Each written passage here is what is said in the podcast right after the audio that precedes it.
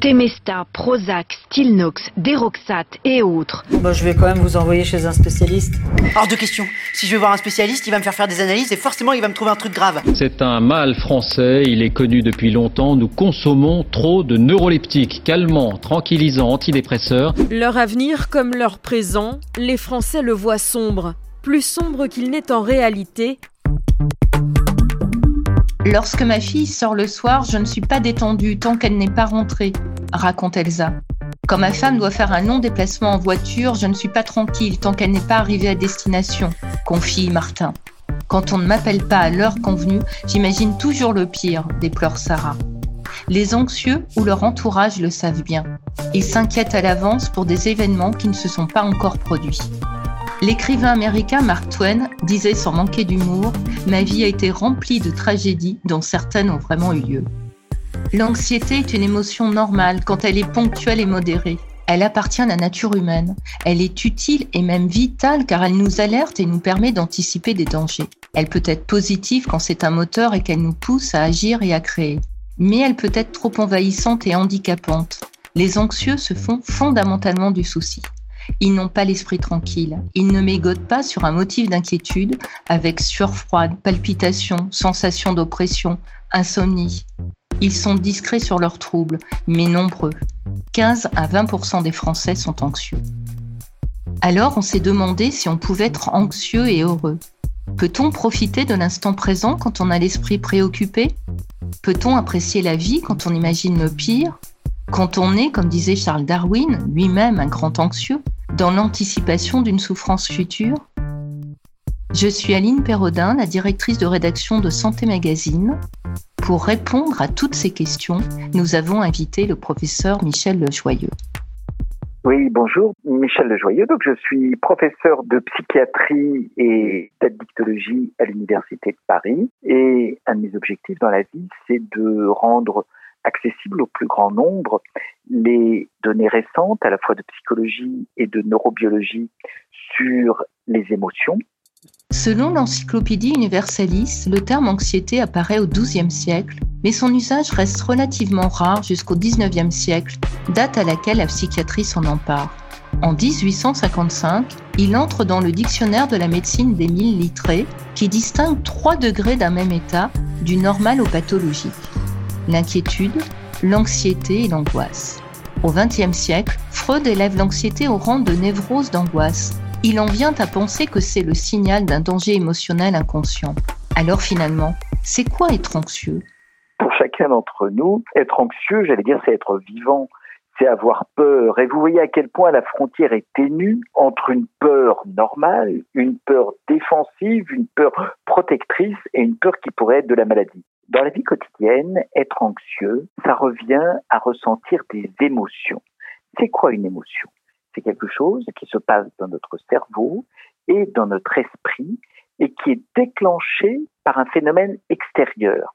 Pour le dire autrement, si je ressens des émotions anxieuses, quand je suis menacé, quand je suis en difficulté, tout cela est complètement normal. L'anxiété maladie va être une anxiété qui va durer plus longtemps, qui va avoir des conséquences négatives sur la santé, la santé du corps, hein, parce que c'est pas bon pour les vaisseaux, hein, ça envoie de l'adrénaline, la, la santé du cœur, et qui va aussi être gênante. Mais quand on ressent une émotion anxieuse, il faut se dire c'est une bonne nouvelle. À chaque fois que j'éprouve une émotion anxieuse, c'est pas paradoxal que de vous dire ça, je peux me dire je ne suis pas atteint de cette maladie très grave qui s'appelle l'alexithymie, l'incapacité à lire des émotions. On est beaucoup plus malade quand on n'éprouve pas d'émotions que quand on éprouve de temps à autre des émotions anxieuses qui vont passer, qui ne vont pas durer et qui n'ont pas de conséquences négatives. Certains psys parlent de tempérament anxieux. Est-il déterminé biologiquement? Quelle est la part de l'hérédité, de la famille, des circonstances? Et selon les périodes de la vie, est-on plus ou moins anxieux? Ce tempérament anxieux n'existe pas dans les classifications médicales. Peut-être que c'est une dérive, discussion de psy très généraux, mais ça n'existe pas. Ce qu'on sait, c'est qu'il y a des personnalités qu'on appelle nous des personnalités pathologiques qui vont être plus inquiètes que d'autres. Par exemple, les personnalités obsessionnelles, qui sont dans la maîtrise, dans le besoin de contrôle. Il y a aussi ce qu'on appelle les personnalités narcissiques qui ont besoin de séduire et qui vont être anxieuses à chaque fois qu'elles se demandent si elles ne séduisent pas suffisamment. Mais rassurons-nous, il n'y a pas de tempérament anxieux, ce n'est pas une maladie génétique qu'on transmettrait avec ces chromosomes. On devient anxieux de plusieurs manières. On devient anxieux déjà en traversant des moments angoissants et on devient anxieux quand dans sa vie, on n'a pas la chance ou l'effort d'avoir mis en place des anxiolytiques naturels. On a tous besoin de nos petits calmants parce que j'allais dire, on est tous anxieux, mais on devient ou pas incapable de gommer, de contrôler, de vivre avec les moments anxieux naturels que chacun connaît. Le rôle de l'âge dans l'anxiété est effectivement important. On n'est pas anxieux de la même manière quand on découvre la vie et qu'on est un enfant et qu'on est confronté à une situation nouvelle qui nous fait peur, quand on doit, adolescent, affronter des premiers moments de séduction, les premières entrées dans la vie du travail, la vie adulte, les enfants, la famille, la retraite, chacune de ces étapes va être comme un slalom, vous voyez, une porte qu'il va falloir passer et qui va nous apparaître plus ou moins difficile. Donc évidemment, les déterminants de l'anxiété sont différents et puis l'expression de cette anxiété peut être un petit peu différente à un âge ou à un autre. Il y a des invariants, il y a des choses qui font peur tout le temps. On a tout le temps peur de la mort. On a tout le temps peur de la folie, on a tout le temps peur de la maladie pour soi ou pour les autres. Hein, c'est ce que le psychiatre Henriet appelait l'anxiété fondamentale, le complexe fondamental. Aucun de nous ne peut se sentir rassuré vis-à-vis de ces perspectives. L'anxiété est vraiment un phénomène individuel. Faire de l'anxiété une maladie qui aura un âge de début, une évolution et une fin serait purement absurde. On va vivre avec cette anxiété. On va voir des anxiétés apparaître dans la deuxième partie de la vie, au moment de la retraite. On va voir des anxiétés au contraire se calmer. Vous savez, on dit qu'on acquiert une sorte de maturité, une sorte de distance. La règle dans ce domaine, c'est qu'il n'y en a pas. La règle, c'est que les facteurs sont tout à fait individuels, sauf là encore ce qu'on disait pour quelques maladies anxieuses, comme les attaques de panique, qui quand elles se répètent sont un trouble panique, ou les phobies. Ces maladies-là ont tendance à persister si elles ne font pas l'objet d'une aide spécifique. Les femmes sont plus anxieuses que les hommes. Comment l'expliquer? Il y a d'abord des différences physiologiques. Tout au long de leur vie, les femmes sont confrontées à des bouleversements hormonaux. Règles, grossesse, ménopause. Or, d'après de récentes études médicales, des concentrations élevées d'hormones sexuelles, en particulier d'œstrogènes, pourraient modifier la manière dont le cerveau réagit au stress et augmenter la propension à développer des troubles anxieux. Il y a aussi des facteurs sociaux, les hommes osent peut-être moins parler de leurs angoisses. Surtout, les femmes ont davantage le sens du souci de par leur éducation. Adultes, elles sont soumises à une forte pression sociale. Elles doivent tout faire bien, dans leur vie professionnelle comme dans leur vie familiale et intime. Du coup, elles ont des doubles journées qui pèsent sur leurs épaules et leur mental à cause des tâches domestiques toujours inégalement réparties entre les hommes et les femmes.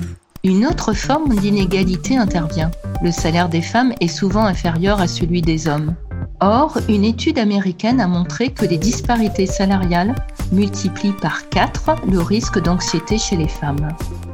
Trois choses. Un, les femmes vont globalement éprouver à pathologie égale plus d'émotions négatives que les hommes. Il y une expérience très intéressante. Vous présentez un film angoissant ou un film triste à des femmes et des hommes, Bon, je vous résume ça de manière peut-être un peu simple mais pas si fausse. Les hommes vont éprouver moins d'émotions anxieuses, mais vont plus accélérer leur cœur, donc vont plus avoir de rebonds d'adrénaline, donc les femmes vont être plus sensibles à l'émotion. Deux, culturellement, elles vont peut-être être moins bloquées par des phénomènes de déni que le sont les hommes. Et on sait qu'à symptomatologie égale, les femmes ont plus tendance à consulter que les hommes. Il y a des études en population générale qui montrent qu'elles ressentent plus d'émotions et qu'elles vont plus facilement exprimer des émotions anxieuses les hommes exprimant plus, par exemple, des troubles des conduites, hein, comme les problèmes d'alcool, comme les troubles du comportement. Donc, je vais être très prudent là-dessus, mais en tout cas en disant que dans les demandes de consultation pour anxiété, elles sont plus fréquentes chez les femmes que chez les hommes. Il y a évidemment beaucoup de facteurs individuels, puisque l'anxiété, c'est quand même au départ une émotion, et c'est une émotion qu'on va, j'allais dire, tripatouiller avec ce qu'on a de sa vie, avec son histoire de vie, avec sa manière de, réagir. Vous voyez, quand vous avez peur, vous voyez bien que quand quelqu'un a peur et quand une autre personne a peur, chacun ne va pas réagir de la même manière vis-à-vis de la peur. Certains vont fuir, certains vont se dire mais qu'est-ce qui m'arrive? Est-ce que j'ai un signe de maladie? D'autres vont aller demander une consultation. Donc vous voyez que face à cette émotion, la manière de la, dire de la, de la comprendre et de la métaboliser va être différente. Inconfortable, oppressante, l'anxiété se traduit par une sensation de malaise. Le dictionnaire Larousse la définit d'ailleurs comme une inquiétude pénible, une tension nerveuse causée par l'incertitude et l'attente. Autorise-t-elle le bonheur? On doit être un anxieux heureux dans la mesure où l'anxiété n'est pas invalidante, ne vous empêche pas de vivre et ne met pas en cause votre santé du corps ou de l'esprit. Le danger face à une émotion anxieuse serait d'aller se précipiter sur des faux calmants soit des gens qui vont vouloir traiter des maladies qui n'existent pas, soit des pseudo-médicaments ou des pseudo-calmants qui feraient plus de mal que de bien. On est parti d'une époque où on ne reconnaissait pas les émotions, où finalement on disait la vie émotionnelle n'existe pas. Moi j'ai connu cette époque-là n'étant plus si jeune au début de mon internat en psychiatrie. Aujourd'hui, on est dans un temps où toute émotion fait symptôme. N'allons pas considérer toute émotion anxieuse, toute réaction de peur, toute réaction d'inquiétude comme un symptôme de maladie, mais vraiment comme une incitation à faire un petit travail sur soi. Pour l'historien Jean-Pierre Peter, c'est un effet de la médicalisation de nos inquiétudes dans nos sociétés occidentales. Il écrit, je cite, mais pourquoi nous sommes-nous laissés aller ainsi à dédier nos moments de doute ou nos lucidités douloureuses au diagnostic psychiatrique, à l'effacement par les tranquillisants ou les anxiolytiques? Les pseudo-calmants, je pense à plusieurs choses. Je pense aux tranquillisants pris de manière anarchique.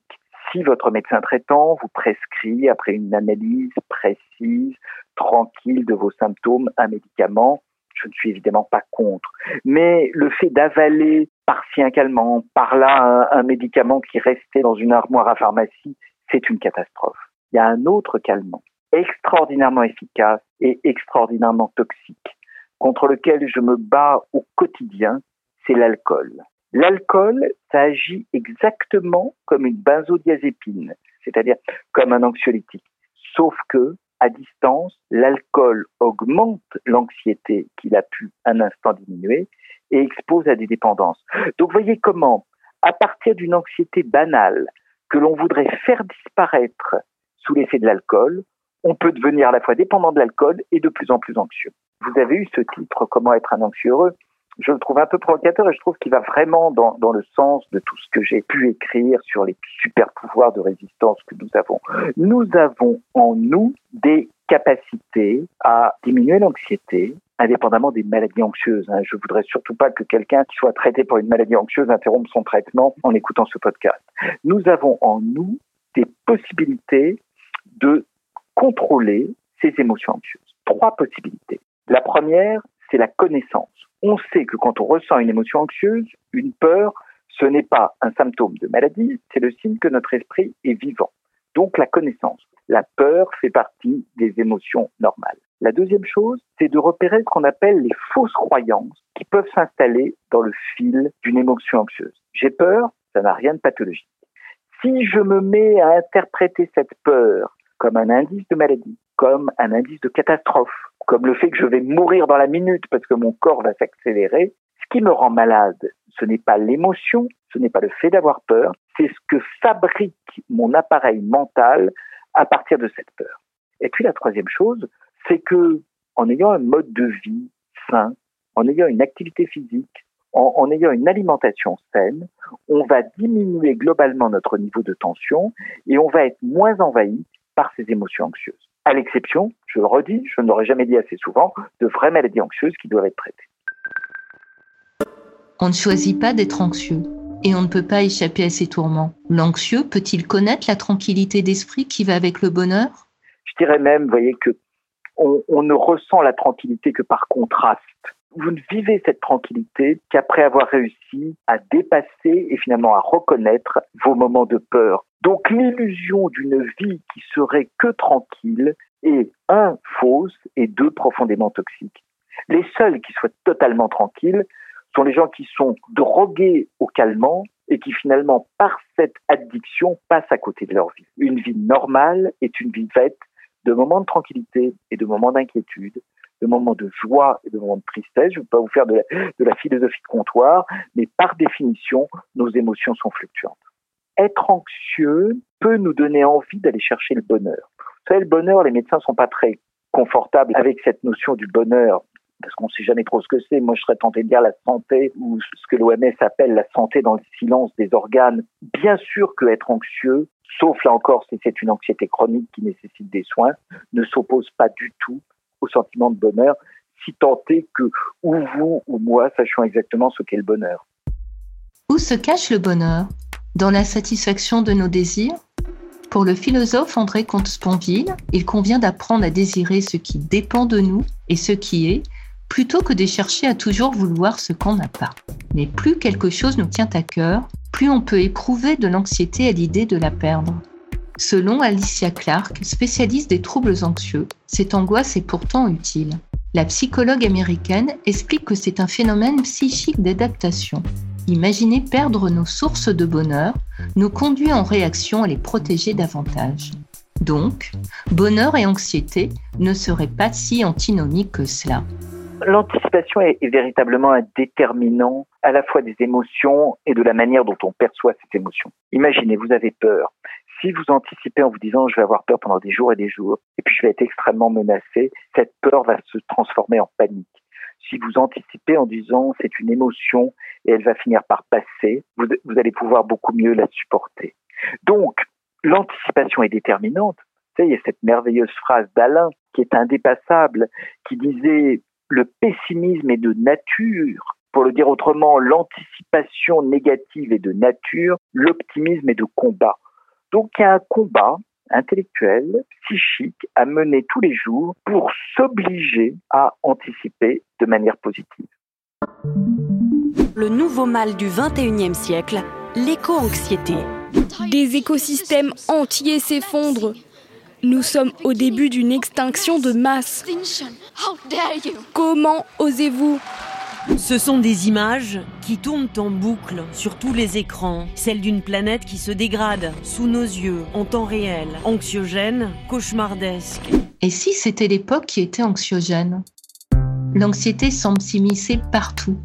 On parle maintenant de Covid-anxiété, d'éco-anxiété, c'est-à-dire l'anxiété d'une catastrophe climatique, ou encore d'anxiété numérique, la crainte de manquer une actualité ou un événement sur le net de nouvelles formes d'inquiétude apparaissent dans notre monde qui semble de plus en plus incertain.